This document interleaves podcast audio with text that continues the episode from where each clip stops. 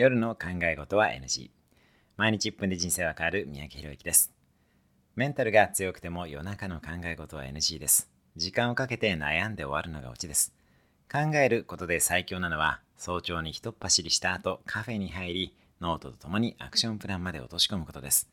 脳の機能を最大化させ最適なタイミングで使える人は賢いですね。